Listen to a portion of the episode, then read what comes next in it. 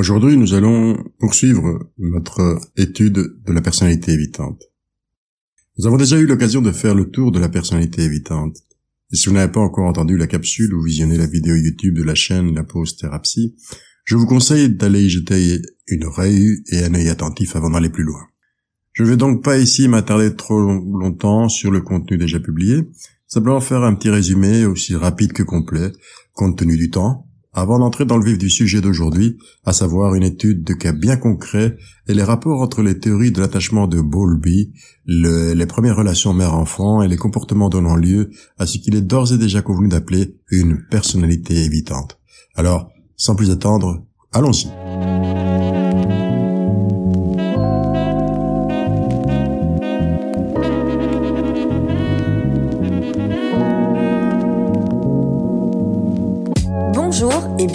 Dans ce nouveau petit voyage au cœur de la psychologie de la vie quotidienne.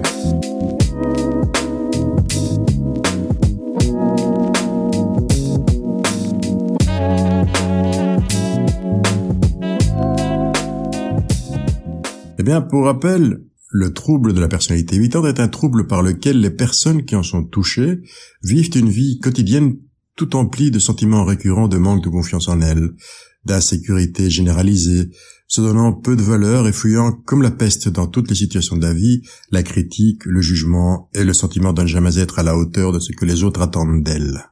Du fait de ces sentiments d'angoisse constante et de l'espèce d'imposture dans laquelle ces personnes ne peuvent pas ne pas se mouvoir ou se croire, elles qui aimeraient par-dessus tout jouir de relations profondes, d'une vie sociale active, avoir des amis fidèles et une vie de couple aussi riche que possible, la personnalité évitante les pousse à éviter toute une série de circonstances sociales, relationnelles et émotionnelles dont elles se sentent comme amputées. Tout cela va créer une inadéquation entre le ressenti, le désir et le vécu, avec, je le répète, la peur terrifiante de l'abandon, du jugement, de la critique, de ne jamais pouvoir être à la hauteur de ce que les autres attendent, et donc, indirectement, de ne pas valoir la peine, ni que l'on s'intéresse à elles, ni qu'on les aime comme elles aimeraient être aimées. Tout ce qui va pousser d'ailleurs l'évitant ou l'évitante à se couper de toute une énorme partie de l'existence normale, en s'isolant, en limitant ses interactions au minimum, en n'osant jamais réellement être soi-même, en jouant une espèce de caméléon social et relationnel, et ne s'impliquant que tant que le danger de la critique, du jugement et du rejet sont encore ressentis comme suffisamment éloignés. Que l'angoisse se rapproche, et la personnalité évitante s'isole, et alors elle se braquera, se culpabilisera, s'angoissera et déprimera. Car sa pensée déductive va renforcer l'organisation inconsciente de ce processus. Souvent très intelligentes, ces personnes sont les championnes, et il y en a d'autres bien évidemment, les championnes de l'anticipation. Tout prévoir, tout anticiper, pour répondre aux attentes supposées des autres, pour éviter la souffrance de l'échec, de la critique, en fait, du jugement et du risque de rejet que tout cela peut entraîner pour elles. Ainsi, ces personnes penseront, si je n'ai pas d'amis, c'est que je ne suis pas intéressant. Si personne ne peut m'aimer, c'est que je ne suis pas digne d'amour. Si au boulot je ne joue que les seconds rôles, soit être que je n'ai pas de grande valeur. Si je n'arrive pas à savoir comment me comporter correctement comme tout le monde dans les relations affectives, c'est que je dois avoir un quelconque défaut, etc., etc., etc. voilà en synthèse. Mais d'un point de vue purement psychanalytique, comment ces personnalités en arrivent à ce stade réellement pathologique et hautement handicapant? Voyons donc un exemple concret, car un exemple vaut souvent mieux que mille paroles. Alors, sans transition, allons-y. Monsieur Leroux m'avait contacté par mail. Une demande de rendez-vous des plus courtes, simples et sans fioritures, presque sèche, mais extrêmement polie. Lors de la première rencontre, ce jeune homme de 25 ans avait vraiment le physique de son mail. Normal sous tout rapport, rien en lui ne dépassait. Correct, forcé dans les gestes, voulant faire au mieux et sans aucune fioriture. Sa demande était simple aussi. Je viens vous voir parce que je ne sais pas comment entrer en relation avec les autres. Je ne sais pas comment on fait. Comment on se fait des amis, comment on les garde, comment aborder une jeune femme, que lui dire d'autre que des banalités et le laisser parler. Comment pouvoir me faire remarquer dans l'emploi où je me retrouve crotonné, isolé au fond du bureau, protégé des regards par mes ordis et, les piles de dossiers qui s'amoncellent, même si d'après ma chef d'équipe, mon rôle est le plus important après le sien, même si j'ai du mal à la croire d'ailleurs. N'empêche, je suis hyper perfectionniste et je préfère ne rien faire plutôt que de mal faire et puis je ne sais pas dire non, ni aux figures d'autorité, ni à personne d'ailleurs. Au boulot, je fais des heures sup, impayées. Je travaille les dimanches parce que ma responsable me dit qu'elle a vraiment besoin de moi et que je suis sa personne de confiance, ce que j'ai aussi du mal à croire. Mais n'empêche, j'accepte. Je ne sais pas dire non. Pendant de longues semaines, M. Leroux a tenté de respecter la règle de base de la relation thérapeutique de type psychanalytique.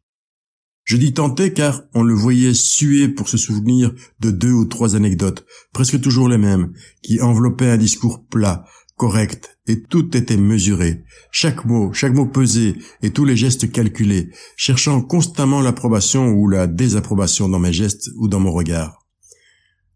Tout a donc tourné pendant de longues semaines autour de ces relations aux colocataires avec lesquels il partageait un petit appartement presque toujours plein d'amis et d'amis de leurs amis. Et il me disait d'ailleurs qu'il aurait aimé pouvoir boire ou fumer de la drogue pour pouvoir se laisser aller et participer à la fête. Autour de ces relations intercolocataires, et aussi de plus en plus prépondérant, arrivait la question de qui l'omnubilait, la question de trouver une femme. Et il disait, trouver une femme, j'ai l'âge d'avoir une petite copine, mais je ne sais pas comment faire. Je m'inscris sur des applications de rencontres et dès le premier rendez-vous, je ne les revois plus car je dois sentir mauvais ou quelque chose comme ça. Autrement, à part ça, je vais bien. Et vous? Toujours cette recherche d'approbation, de sympathie de ma part. Plus que le silence, c'est la neutralité bienveillante qui semble éveiller en lui de mauvais souvenirs et mettre en branle les mécanismes de l'angoisse et de défense. Jusqu'au jour où nous sommes parvenus à analyser une bribe de rêve qu'il m'amenait comme, une espèce de cadeau, tout heureux de ce présent et ne sachant pas à quel point cela allait lui permettre d'enfin pour la première fois aller au-delà de ces séances correctes et trop balisées. Grâce aux associations que je relançais, il a commencé à parler de son adolescence, de son enfance, de ses rapports avec ses amis du village, de l'attitude de ses parents avec lui en général, et, puis de ses notes scolaires en particulier. C'est là que j'ai entendu un enfant totalement tourné sur lui-même. Fils unique, il ne s'ennuyait jamais, disait-il. Sa chambre était son refuge le plus agréable, et il y passait des journées entières à jouer seul. Plus tard, le virus des jeux de rôle l'a pris pour ne plus le lâcher, et là, il était particulièrement fort et particulièrement sûr de lui. Étonnant, non? Il m'a ainsi raconté deux choses ce jour-là, deux choses importantes. D'abord, que les études étaient faciles pour lui, mais que ses notes étaient toujours tout justes. L'excuse qu'il apportait pour ce faire, et que je ne croyais pas une seconde, était pourquoi faire plus si avec six c'est suffisant et que les parents ne peuvent rien dire? Ensuite, il m'a raconté comment, en été, dans le village, il voyait les autres garçons de son âge jouer, pousser des cris, se battre, et lui qui le regardait sans trop oser prendre d'initiative, de loin. Je voyais ses yeux qui pétillaient. Et c'est là qu'il me sort, oui, j'aurais tellement aimé être comme eux, mais ce n'étaient pas des enfants comme moi, disaient mes parents, et j'avais donc une certaine réputation à faire respecter, me disait-il. Soit. Revenons à sa justification du, du moindre effort du juste ce qu'il faut, mais, mais pas plus. La vérité, c'est que de mauvaises notes l'auraient mis en avant comme baudet et l'auraient transformé en risée et critique, alors que de trop bonnes notes auraient eu le même résultat, en fin de compte, celui de le mettre en avant et de risquer le rejet de la classe des cancres, en même temps que de devoir répondre à une attente plus grande de la part de ses professeurs. Pour ce qui est de la justification relative à la réputation qu'il se devait de garder, d'après ses parents, ceci rejoint quelque peu la première interprétation, si j'ose dire, en effet, avoir montré son véritable niveau aurait supposé répondre inconsciemment à la demande de ses parents. Tu n'es pas comme eux, ou ils ne sont pas comme toi. La lutte interne est donc bien celle-ci. Puis-je être moi-même sans perdre leur amour, sans perdre la sécurité des figures qui, en bien ou en mal, sont mes figures d'attachement et de sécurité? Voilà la question à laquelle il allait devoir consacrer la suite de son travail analytique afin de dépoussiérer son véritable désir et le sortir de cette bibliothèque rance où il croulait sous le poids des mécanismes de défense mis en place pour pouvoir continuer à être sans s'écrouler psychiquement, tout simplement. Grâce aux symptômes, oui, grâce aux symptômes mis en place d'après l'interprétation qu'il a faite, comme nous faisons tous interpréter, du vécu qui avait été le sien et qui était le sien. Alors, sans entrer dans plus de détails, je dirais que s'il s'en est bien sorti et qu'au-delà des couches de névrose et de symptômes travaillés, la mise en place de cette organisation de conduite d'évitement, cette personnalité évitante, qui cherche avant tout à éviter de ne pas répondre aux attentes des autres, de ne pas pouvoir les rendre heureux, ou leur éviter d'être plus malheureux encore, s'est produite bien plus tôt, dès les premiers mois de sa vie, dès son arrivée au monde peut-être, sans doute, puisque nous ne venons pas au monde par hasard, il est le désir en positif ou en négatif des parents, qui déjà nous fantasme avant même notre naissance, la culture dans laquelle nous allons baigner, et puis tous les aléas de l'existence qui viennent couronner le tout et faire de nous ce que nous sommes. Mais avant d'aller plus loin, permettez-moi d'enfoncer le clou de la semaine contre cette espèce de Bible insipide qui est le DSM, ici le 5, et qui n'est scientifique que parce que la majorité des psychiatres américains, donc du monde de suiveurs qu'est devenu le monde, est dirigé par les pharmaceutiques qui ne fonctionnent qu'à coup d'Excel et de feuilles statistiques, ont décidé qu'il le soit. En soi, ce n'est pas plus scientifique que ce que les tenants de ce manuel considèrent comme non scientifique, c'est-à-dire tout le reste. Et je ne vais prendre qu'un seul exemple, celui qu'il martèle à longueur de page et de chapitre, et qui dit les troubles n'apparaissent que vers la fin de l'adolescence ou le début de l'âge adulte. Ouais, ouais, ouais, ouais, ouais. Vrai si ce qu'ils veulent dire, c'est que la plainte et le mal-être social arrivent à pouvoir se dire, sans l'autorisation des parents et des éducateurs à cet âge-là, oui. Faux si l'on s'en tient au fait que pour les personnalités évitantes, les angoissés, les dépendants, etc., ils ont déjà souffert avant la fin de l'adolescence, et énormément parfois, et terriblement.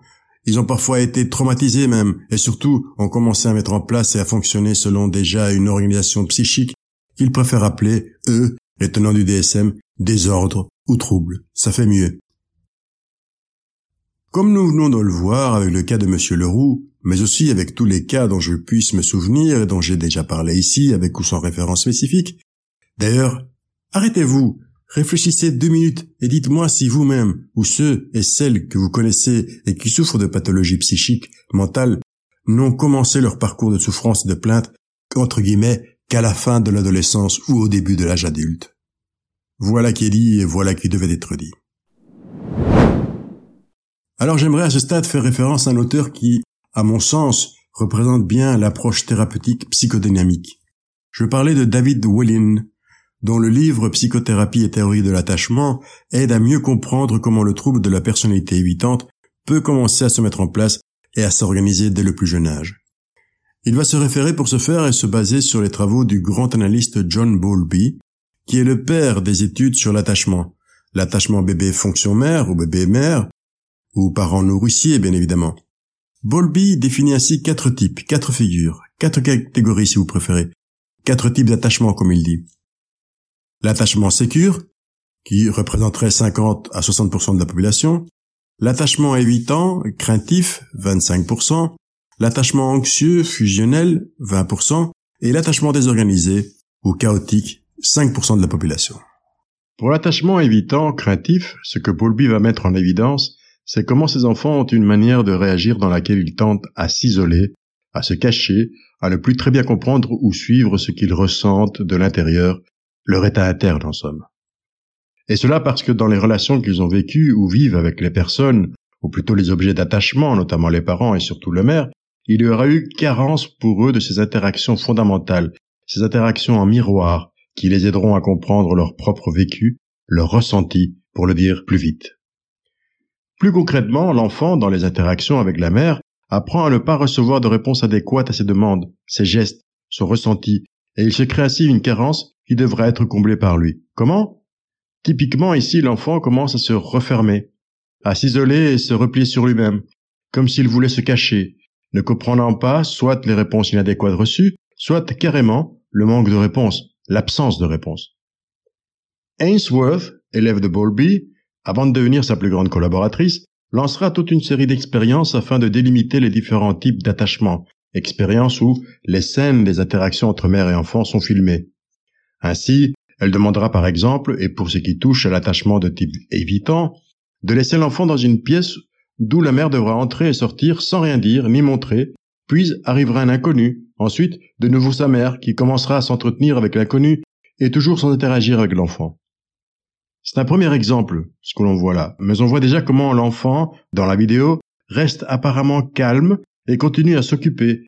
Mais comment aussi, lorsque l'on prend ses constantes vitales, tension artérielle, rythme cardiaque, respiration, etc., ainsi que sa gestuelle et ses mimiques, on se rend compte à quel point l'enfant est perturbé et lutte contre un sentiment négatif qui l'envahit et dont il ne sait que faire d'autre que se réfugier en lui-même.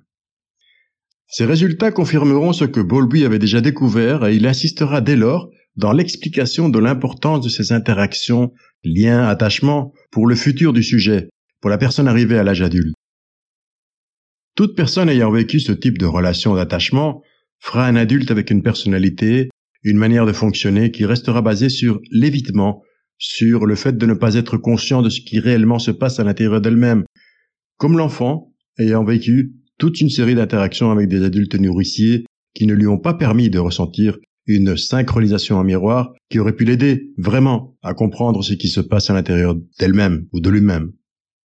Le bébé ira ainsi de l'enfance jusqu'à l'âge adulte sans avoir développé cette capacité fondamentale à reconnaître ses propres états internes, ses propres émotions, ses propres expériences subies sans interaction réussie, sans relation de synchronisation en miroir, qui donne du sens et aille, sans jeu de mots, dans les deux sens.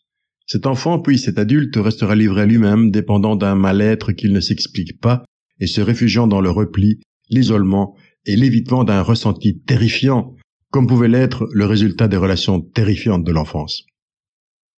Toutes ces expériences seront encore enrichies par la suite par les travaux du docteur Edward Tronick, ou Edward Tronick, grâce à son étude dite de la still face, que je traduis par visage impassible, visage de fer. Dans cette étude où il est également demandé à une mère de se laisser filmer dans des interactions avec son enfant qui lui seront dictées par le chercheur, on voit comment dans cette expérience du visage impassible, la mère doit d'abord répondre aux gestes, aux cris et sourire de l'enfant par une attitude normale de mère attentive, nourricière, et répondant elle aussi par des gestes, des mots et des mimiques adéquates. Ensuite, on lui demande de sortir et de se replacer dans la même position face à son enfant qu'avant la sortie de la pièce. Mais, cette fois-ci, pour une séance où elle ne devra pas bouger un seul muscle de son visage, ni laisser sortir le moindre son de sa gorge. On voit très bien dans le film tiré de cette expérience comment, lorsque la mère réagit, L'enfant est plein de vie et interagit avec elle dans un échange riche et en miroir. Cependant que, lorsqu'elle revient dans la pièce pour la deuxième partie du test, l'enfant commence à s'agiter, à s'inquiéter, à s'énerver. Le fait à retenir est que ces micro-interactions se répètent jour après jour et, donc, empêchent un développement relationnel, disons, sain, où l'enfant, puis l'adulte, aurait appris à reconnaître ses propres émotions sans inadéquation par rapport à la réalité et sans devoir interpréter dans une relation de soi à soi qui va de l'insécurité et la perte à la fuite, l'évitement et le repli sur soi ou l'isolement.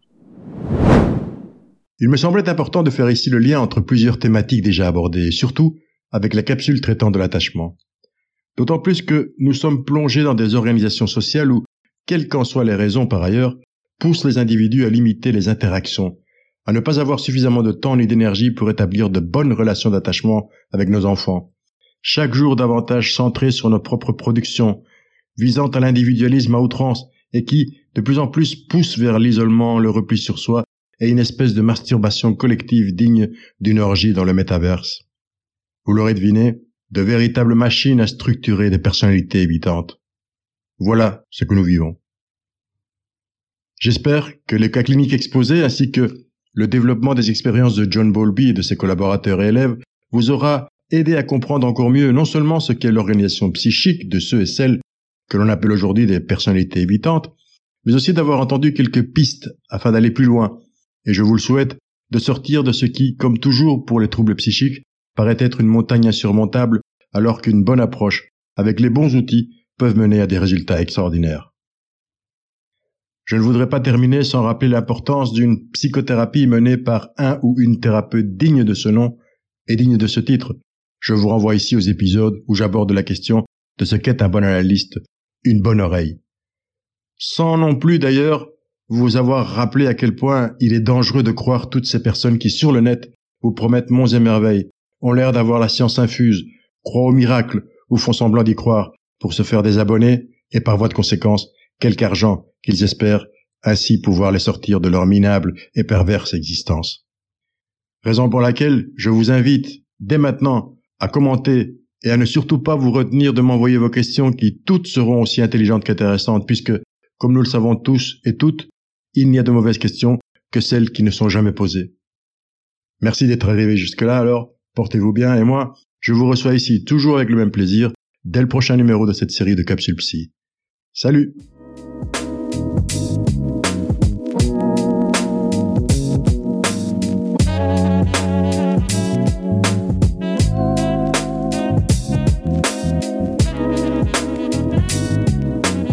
On va en rester là pour aujourd'hui. N'oubliez pas d'aimer si vous avez apprécié, de vous abonner à la chaîne et de partager cette capsule sans modération. À très bientôt!